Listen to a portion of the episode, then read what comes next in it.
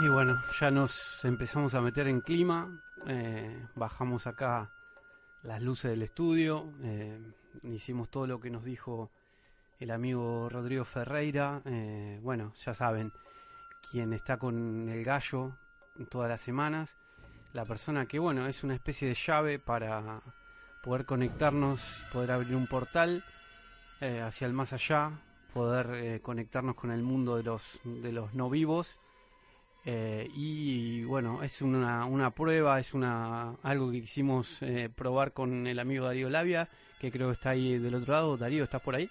Sí, señor. Eh, bueno, es un riesgo que estamos tomando. sí. Charlé hoy con Rodrigo temprano y me dio muchas advertencias para, para que hagamos al aire para los oyentes. Sí. También algunas para nosotros. Me dijo que lo que vamos a hacer es totalmente real, no es chiste, esto es de verdad, no es chiste, es real. Me lo avisó varias veces, me dijo este ritual que yo voy a que yo voy a hacer, eh, que él me grabó para que lo podamos eh, pasar. Eh, es una invocación real, mm, la, obviamente la, la, hizo en latín. ah, muy bien. Sí, y nos hizo un cierre y a ese cierre de la invocación además eh, le, agregó una protección de luz, me dijo. Bueno, es justo y prudente entonces. Sí, porque, bueno, lo que nos aclaró mm, el amigo Rodrigo Ferreira es que, que bueno, eh, vamos a abrir un portal eh, y que abriendo un portal también podemos traer mm, solamente, no solamente a la persona que queremos invocar, que ahora obviamente vamos a decir quién es, sino que bueno, eh, vamos a abrir una puerta y cuando gritamos eh, en un espacio donde hay un montón de, de gente, puede responder la persona a la que nosotros estamos llamando, pero también pueden responder otros. ¿Vos estás insinuando que puede haber algún advenedizo? Sí, totalmente. Eh, bueno, me, me, aclaró que traiga alguna protección, me pidió, acá estamos con la luz totalmente apagada en el estudio, esto es real, ahora vamos a ver si podemos hacer alguna algún Facebook Live o, por Instagram. Em, solamente están las luces rojas de, bueno de los micrófonos. Eh, también está acá Leandro Ebeck, está Raúl, está J. Que... O sea, tenemos testigos confiables. Sí, sí. acá estamos con, bueno, eh, con todo listo. Nos pidió que hagamos tres círculos en el piso, Rodrigo. Eh, con, bueno, ya los hicimos. Me pidió también que traigamos una vela me dijo, me aclaró muchas veces, la vela tiene que ser blanca, por favor, Hernán. Eh, no se te ocurra llevar una, una vela negra. No, no, por Dios. Ni una vela de ningún otro color. Eh, tiene que ser una vela blanca. Para el cierre también del, de, bueno, de esta invocación. Así que mm, yo te daría paso a vos para que digas a quiénes que vamos a estar llamando. Bueno, hoy vamos a hablar con Lon Chaney. Eh, ¿Te parece que estás, vos estás listo ahí como para que hagamos, digo, porque esto también, eh, obviamente no, vos no estás a salvo por estar del otro lado de la línea telefónica, esto también te va a involucrar a vos. Mira, yo acá convivo con, con vivos y muertos, así que eh, hace varios años que estoy un poco entreverado con, con los espectros que cohabitan esta, estas instalaciones y bueno, esto es un desafío y el pacto copérnico me exige sacrificio. Bueno, cuando vos me digas, eh, yo le voy a pedir a Jota que, que, bueno, vos Jota si querés podés darle play y salir del estudio porque tampoco te vamos a meter en esto. Pero necesitamos testigos. Sí, no, bueno, pero él puede ver desde afuera. Y si son jóvenes y lúcidos, mejor. No, no. no. No, no, justo eso no, no nos queda, pero... Pero igual los oyentes no corren ningún tipo de riesgo a este tipo de invocación. También, mira, ¿sabes lo que podemos hacer? Eh, podemos dar 10 segundos, la pausa la pausa del miedo, como hacía en su momento William Castle, como también lo hizo Gaspar Noé, darles 10 segundos para que puedan, bueno, si quieren mm, dejar de escuchar, si quieren ir a hacer otra cosa, pero lo que vamos a hacer es real. Eh, el amigo Rodrigo Ferreira esto lo, lo, dijo de corazón, es real, es totalmente real esta invocación. A mí me mandó un mensaje, ojo con la invocación. ¿eh? Sí, sí, a mí me avisó muchísimas veces de que lo que vamos a hacer eh, es, es peligroso y bueno, y es real. Así que vos decime, Darío, cuando vos te parezca, yo le pido a Jota que le dé play a la invocación. Bueno, yo nomás avisarle, comentarle a los oyentes que el carácter de inmortalidad de Lon Chaney está asignado por sus películas en la etapa silente y bueno, él es quien es gracias a que un montón de actores y un montón de especialistas en efectos especiales lo han tomado como un ícono, ¿no? del cine. Y también de la de la caracterización a través de un montón de películas en las cuales él eh, él es como que quebraba su cuerpo, ¿no es cierto? Él tenía un cuerpo normal, común y corriente, pero tenía las propiedades de observar muy bien a las, a las personas, a las personas que tenía que, como las cuales tenía que caracterizarse, sean inmigrantes, sean de otra raza, o tengan oficios, o tengan alguna, algún impedimento físico, y bueno, él llegaba hasta, la, llegaba hasta las últimas consecuencias para conseguir ese efecto. Y el cine es eso, ¿no? Es, eh, es un, un truco. Él, no él tenía piernas, tenía brazos, no era ciego, tenía una cara normal, pero pudo hacer del hombre sin piernas, del lanzador de cuchillos manco, pudo hacer del fantasma de la ópera y el jorobado de Notre Dame, que son papeles que han, legado a la inmortalidad. Nada más ni nada menos, y en algún momento dijimos que lo que nos faltaba hacer en, en, tu, en tu segmento Radio Cine era eh, esta, entrevistar a, a gente que, que sigue viva en la memoria de la gente, incluso después de muerta. Eh, me parece que ya dimos bastante tiempo para que la gente se prepare. Sí, ya está. Y... Es, menester arrancar ya mismo. Ok. J, cuando quieras, eh, vamos con la invocación entonces. Lonceni, et vixit eriquem ego voco, tes animus tuus pedout venies, et ostende nobis lucem, et tenebris, anfaciem, infinitem lucis protegat.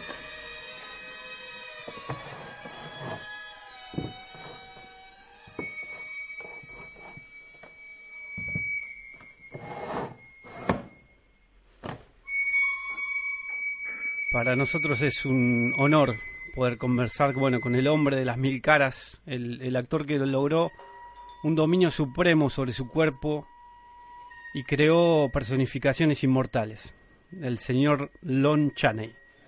¿Cómo le va, señor?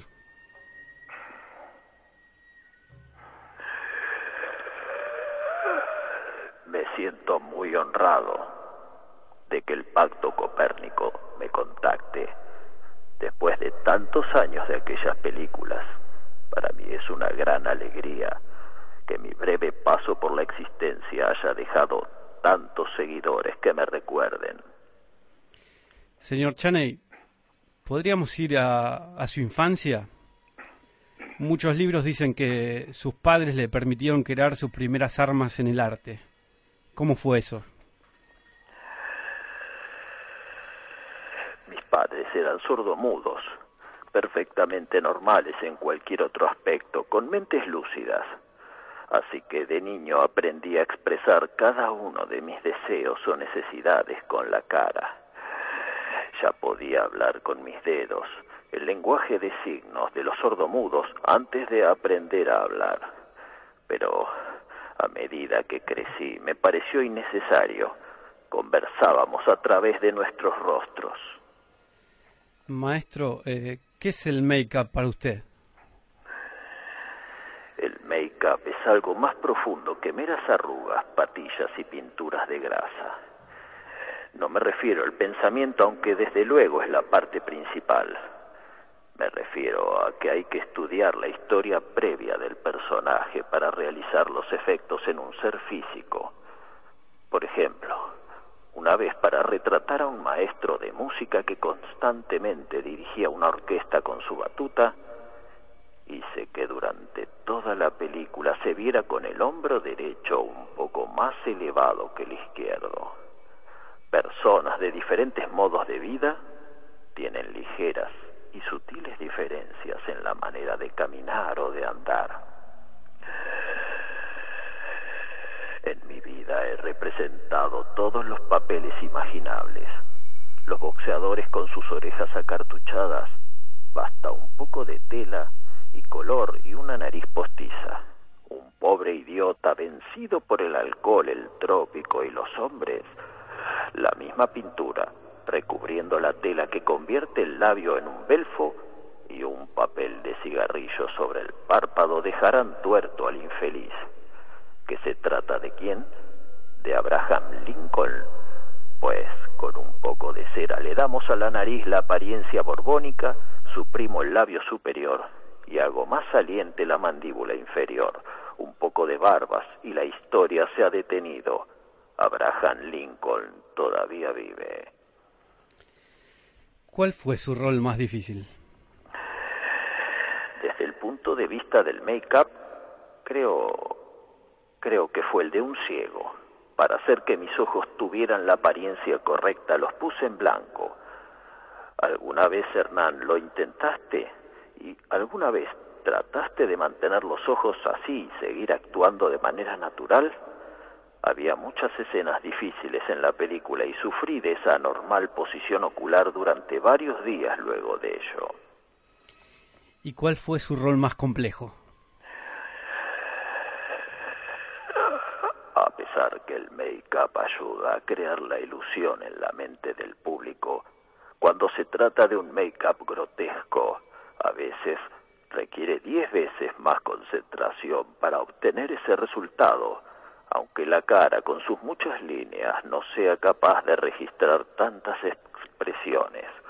Y cuando se trata de un personaje como el jorobado, que demanda también que el público empatice con él, a pesar de su aspecto repugnante, bueno, ese es el personaje más complejo que he llegado a interpretar. Eh, me gustaría saber ¿Cuál cree usted que fue el punto más complicado de su carrera? Era 1918 y las grandes estrellas eran Douglas Fairbanks, Fatty Arbuckle, Mary Pickford y Nasimova. Los salarios altos estaban de moda y yo sentía que valía un poco más de lo que estaba ganando. Pedí una cita con William Sistrom, por entonces manager de Universal, y pedí 125 dólares a la semana y un contrato por cinco años. El señor Sistrom me dijo textualmente que sabía cuando estaba frente a un buen actor, pero que en este caso al mirarme solo veía a un fracasado, e incluso agregó que ningún otro estudio me pagaría jamás 125 dólares a la semana. Me marché del estudio con 35 años de edad y un futuro lleno de preguntas. En aquel entonces, el trabajo de actor de carácter no existía, así que fui de un estudio a otro, pero pronto descubrí que a excepción de la Universal, era completamente desconocido. No me atemoricé porque había ahorrado algo de dinero en aquellos años. Tenía mi propia casa y mi hijo estaba yendo a la escuela, pero a medida que las semanas se tornaban en meses, comencé a pensar que el señor hijo de puta Sistrom no era tan idiota. Años después, Universal me tocó la puerta para protagonizar una película. Ahora sí era yo una figura. Así que pedí que el sueldo que me ofrecieron de cuatro mil dólares fuera de 4.125, ni un centavo menos, ni un centavo más. Maestro, eh, tenemos muchos oyentes jóvenes. ¿Qué, ¿Qué les recomendaría? Con frecuencia se me acercan jóvenes actores y yo les recomiendo que hagan su interpretación en la mente, olvídense del cuerpo. Si uno piensa como el hombre que debe interpretar, uno termina siendo ese hombre, sea el presidente de un banco o un chino. Ha sido un honor poder entablar esta charla con usted, maestro. Y para despedirnos, la verdad que querríamos que nos dijera usted cuál es el resabio que deja su vida, señor Chani. He luchado, luchado y luchado por todo lo que tuve. Nadie jamás me regaló nada, con la excepción de la aprobación del público. He pasado hambre, he trabajado, he mendigado a compañías por la mano generosa que acelera las carreras de muchos jóvenes colegas. Cada momento de la vida es drama, usualmente melodrama, cautivante y turbulento. Es la historia de la puja, la caída y la regeneración, pelea y reconciliación, luces y sombras, a veces obscuridad bien negra y una pequeña pero brillante luz. Y siempre, siempre es interesante, siempre trascendental. Maestro, muchísimas gracias. Creo que es momento de ir cerrando el portal.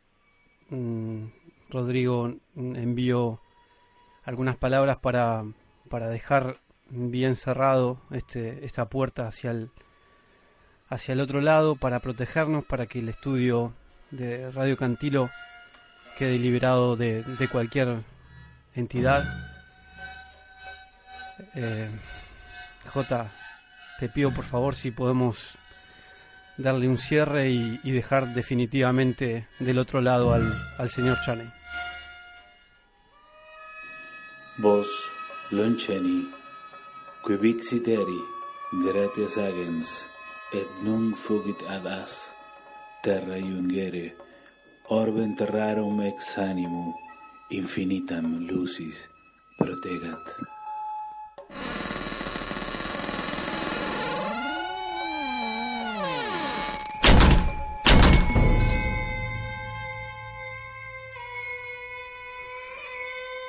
Darío, ¿estás por ahí? Hola, ¿cómo, cómo, cómo estás? ¿Cómo salió todo? Vos, vos no llegaste a escuchar nada. No, no, no. ¿Qué pasó? Nada, tuvimos, bueno, una, una charla con el maestro. Oh, Lo, lo más maravilloso de todo esto es que, eh, bueno, Rodrigo nos dio esta puerta sí. y es impresionante porque el maestro Lon además eh, nos habló en, nos habló en castellano, nos habló en español. Sí, sí, por supuesto. Él es el hombre de las mil caras y el hombre de las mil voces. Bueno, contestó con una pregnancia a, a la altura de, de- de, bueno de sus personificaciones y la verdad que dejó algunos consejos ahí para los actores jóvenes. Qué maravilla. Yo creo Voy a tener que que escucharlo mañana en el... Sí, en www.radiocantilo.com. Por, por supuesto. ahí en el, en el micrositio de- del Pacto Copérnico, en tu segmento de Radio Cine. Lo vas a poder escuchar vos también para, bueno, yo creo que es un material que hay que compartir con las nuevas generaciones Y sí, y esperemos que, nada, que este, este cierre que le dio el amigo Rodrigo haya sido suficiente para, para dejar, bueno, para proteger el estudio. Sí, mientras después no haya ruidos raros o presencias que uno pueda atisbar a través del rabillo del ojo. En principio están todos los vidrios empañados. eh, bueno, se- se- hay, hay ruidos, hay extraños, se ven siluetas, mirá. Bultos que se menean, ¿eh? Sí, Uy, uy, uy. están... eh, no sé, hay una Coca-Cola ahí que de golpe parece que tuviera gas. Está burbujeante, mirá, es real. Mirá, Sí, no está bajando a poquito, sí, sí. No sí. estoy mintiendo, mirá. Y bueno, y los, los vidrios como que se empañaron de golpe. Ahora ya J ya prendió las luces otra vez, ya estamos... Ah, muy bien. Volvió toda la normalidad. Está, en, teoría, está- en principio está todo normal. Vamos a esperar, bueno, un rato también, ¿no? Sí, a que llegue la hora del lobo. Bueno, querido, no sé si vos tenés algún cierre como para darle. Y bueno, yo querría eh, la vigencia que tiene hoy Lon Chaney, gracias a, a los amantes, a, a nosotros amantes del cine, que lo mantenemos vivo, viendo, reviendo sus películas, vi- volviéndolas a ver cuando salen en DVD en una o en Blu-ray en una mejor en una mejor calidad y una mejor nitidez o cuando se encuentran fragmentos nuevos. Vos sabés que al estar la mayoría del cine mudo, al estar perdido, hoy en día hay toda una arqueología de, en la búsqueda de, de nuevos materiales y bueno, Lon Chaney es una, una asignatura para, para cientos de cinéfilos muchos creen que todavía hay alguna chance de conseguir esa famosa película de Londres después de la medianoche, que la filmaron en 1927 y fue una especie de exploitation, una respuesta de la MGM al éxito que por entonces tenía Drácula en, en, teatros, interpretado por Bela Lugosi. Y ahí Lon Chaney interpretó una especie de vampiro, un vampiro falso que tenía colmillos y los ojos globulares eh, hay entre más películas uno uno ve más quiere ver porque en cada en cada película hacía una interpretación que era una caracterización que era muy eh, muy extrema no es cierto en algunos casos poniéndose en los ojos para fingir que tenía un ojo de vidrio se, se ponía eh, con un, un fragmento una cáscara de huevo o poniéndose haciéndose el rostro del fantasma de la ópera con un montón de apósitos y un maquillaje que le hacía parecer eh, como si tuviese el un rostro cadavérico. Eh, cada película es, si uno logra superar la barrera del prejuicio, ¿no es cierto? Los, jóvenes que usualmente no quieren ver cosas blanco y negro ni cosas que no sean sonoras, este es un mundo diferente, es un mundo que tiene yo que sé, casi 100 años y tiene una vigencia y un interés y una, una fascinación que es, que es increíble. En particular, toda, toda la historia de Lon Chaney, al haber sido en, durante muy pocos años, la carrera fuerte de él, que se convierte en figura, son no más de 10 años. Desde 1920 que él interpreta al, una película llamada Fatalitas, en la cual él tenía unos unas especies de, botas que, les, que le hacían parecer, unos, una especie de botones que le hacían parecer que no tenía piernas. Él en realidad las tenía flexionadas sobre los glúteos y bueno, eh, esa película él caminaba de rodillas con esos botones encastrados en las gambas y bueno, no podía hacer escenas de más de media hora o más de 20 minutos porque se le se le acalambraban las piernas. Así que a ese nivel. Tenía, sí, ponía en riesgo su físico. Ponía en riesgo su físico en una época que no había leyes, ¿no es cierto?, de protección a los eh, de protección física, ¿no es cierto?, a las mm. a los actores y a nadie, me parece, ¿no? Mm. y él en, en el afán de sobresalir, porque eh, todo todo dependía de eso. Si una persona se convertía en requerido en si los estudios o el público principalmente quería verlo en pantalla, esa persona gozaba de un buen pasar, si no era no había, viste, no había muchas muchas posibilidades, era la pobreza. Impresionante. De 1920, él fallece en 1930 a los 47 años, así que esa fue la etapa, digamos que el Jorobado de Notre Dame fue de 1923, el Fantasma de la Ópera 1925 y fueron muy pocos años y en esos pocos años logró convertirse en una figura inmortal. Puntualmente, investigando en la investigación el año pasado sobre Lon Chaney, para el breviario de Lon Chaney, encontré un montón de artículos, un montón de material y entrevistas y una de las rarezas, una de las cosas que más me llamó la atención fue el relato que hace en un artículo en una necrológica, el relato que hace un un amigo de la vida, un amigo de toda la vida de él, acerca de la vida de Lon Chaney y de la muerte de él. ¿Cómo fue exactamente, precisamente, su fallecimiento?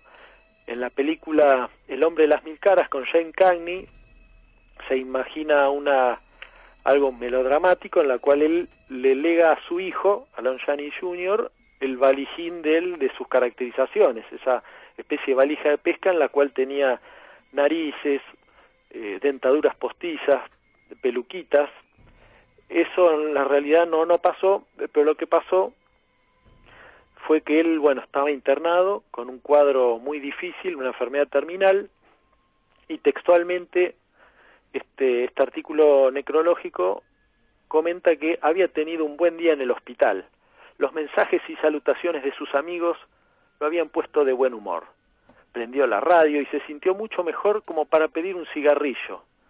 Sí, seguro, le, le respondió la enfermera, pero tendrá que esperar a ver qué opina el médico al respecto. Lógicamente, eh, la, enfermedad terminal que tenía Lon Chaney, una de las, uno de los causales pudo haber sido el cigarrillo, ¿no es cierto?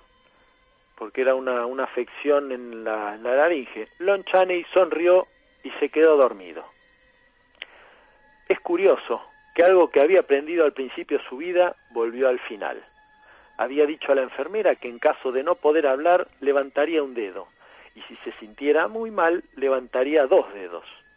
Era un antiguo truco de sordomudos. Indudablemente era un código básico que utilizaba con su madre postrada. Llegó la noche. La enfermera sentada en, en una esquina de la habitación de repente oyó un crujido. Chaney había elevado un dedo. Ella se reclinó sobre él. Hable, hable, le rogó. Chaney sonrió y alzó dos dedos. Ese fue el fin. Se fue con una sonrisa. ¿Qué me contás? Qué locura, ¿eh? Qué locura. Querido, bueno, eh, la verdad que estoy todavía pensando en lo que en lo que pasó acá. ¿Estás, eh, ¿Estás bien, querido? Sí, sí, sí, me quedé ahí pensando y regulando y bueno, voy a ver si mañana puedo volver a escuchar lo que pasó. Ah, sí, eh, vos también, escuchala ahí en la página radiocantilo.com. Eh, contame un poco qué está pasando con la, con la cineficción, con los libros de oro, cuándo llegan acá a La Plata. Y bueno, me acaba de decir por coleóptero don Juan Moyano que este lunes a partir del mediodía, no a partir de la mañana, sino a partir del mediodía, ya va a haber no solo la cineficción número 8, recién salida de imprenta, sino el libro de oro de horror, en tienda maravilla, acá en tienda Palp, 748 49 en la galería. Al final, en el pasillo, entras ahí al lado. Si vas por 7, entras por donde está el kiosco de diarios. Al final del pasillo, te cruzas de frente con tienda Palp. Y ahí con los libros de oro, los breviarios, la cineficción. Eh, y toda la magia que, que bueno, que ustedes ofrecen. ¿Cómo es eso que vos decís de que apostamos por el contenido en esta época? Claro, porque vos fíjate, hoy todo es volátil, todo está, se instala en un momento y después se olvida y nadie lo quiere recordar porque podría ser acusado de, de modé. Entonces, nadie no solo quiere recordar, sino que tampoco quiere leer, ni hablar de escribir. Entonces nosotros, bueno, vamos a apostar a lo que nadie hace de manera de vernos beneficiados de no tener competencia. Así que nuestras publicaciones están plagadas de contenidos. Como mm. pueden observarlo, si nos vemos si nos vemos mañana te voy a entregar tu ejemplar de cineficción y vas a comprobar vos mismo. Sin duda. Que tenemos un desplegable extra, entrevistas internacionales, tenemos un montón de ilustraciones expresamente hechas para la revista, que eso es una cosa de locos. Es una cosa de locos. Y la verdad que bueno, desde acá del programa también apostamos a eso, a los contenidos, a no estar con el teléfono celular cuando estás entrevistando como, como a veces te pasa. Eh, Nobleza Obliga, el otro día estuviste en el programa eh, Una casa con 10 chinos de Seba de Caro ahí en Vortex. Fue una, y eh, ese, eso fue una vorágine de... Parece cuando llegué a casa había notificaciones, pedidos de amistad. Pulgarcitos en la página de Cineficción, gente que quería ingresar al al grupo, así que fue Sebastián de Caro. Sí, hay que agradecerle porque además hizo una mención del Pacto Copérnico. Sí, sí. Dijo que era el único programa de cine que, que había, o por lo menos que, que, había que escucharlo. Recomendó mucho que lo escuchen a sus oyentes. La verdad que, que, hay que hacer, después cuando la gente pedía que vos tengas una columna semanal, él le aclaró nuevamente, no, escuchen el Pacto Copérnico, búsquenlo en las en el Mixcloud, escuchen las columnas de Darío. La verdad que hay que hay que agradecerle a Seba porque hizo una, una linda mención y, Sí, un señor se pasó. Se pasó. Y además me recibió con una gran hospitalidad y fue muy generoso con, conmigo y con todos nosotros. Totalmente, la verdad que está bueno que se propale la palabra. Sé que mañana también vas a estar en el programa de Alexis Puig. Sí, una un poquito Eso. esta semana estamos muy requeridos, no sé, será Lonchane. ¿Viste lo que es? empezó acá, recuerden, el semillero, Darío Labia empezó acá y ahora está bueno es así, todos se pelean los medios nacionales por tenerlo. Nosotros tenemos la suerte todos los viernes tener este segmento que produce Darío íntegramente. Bueno, hoy tuvimos la suerte de también contar con la ayuda de Rodrigo Ferreira, que bueno, lo pueden seguir en Twitter, es arroba Rodrigo GF75, arroba Rodrigo GF75, lo pueden seguir también y escuchar todas las semanas con, sí, con el gallo. que gracias a Rodrigo hoy pudimos hacer esto y podemos, viste, y volver a casa tranquilos, porque si lo hacíamos sin control de alguien, ¿no es cierto?, de experto, podríamos haber hecho un desastre. Te mando un mensaje después tipo once y pico, si no te mandé para las doce eh, preocupate. No, no, creo que va a salir todo bien. Esperemos. Porque después hizo la invocación de, luz. No, yo creo que sí, pero bueno, nos vamos a dar cuenta en un ratito. Querido, ¿te veo mañana? ¿Te veo mañana ahí en Lapsus, ahí en Calle sí, Corriente? Señor. Bueno. Uh, lo voy a conocer a Labia. Sí, lo vas a conocer mañana. Qué maravilla. Así que vamos a estar ahí varios de los de los compañeros que hacemos Radio Cantilo, ah, también gente civil. Así que nos vamos a ver cara a cara, querido. Sí, señor. ¿Me, me acerca un ejemplar? Por supuesto, señor. Lleve, lleve que... Lleve, lleve, maestro. Ávidos, ávidos consumidores. Entrega en mano hacemos. Por favor. Querido, te mando un beso enorme y que tengas un lindo fin de semana. Bueno, un abrazo para todos y muchas gracias. Otro para vos. Chao. Chao, chao.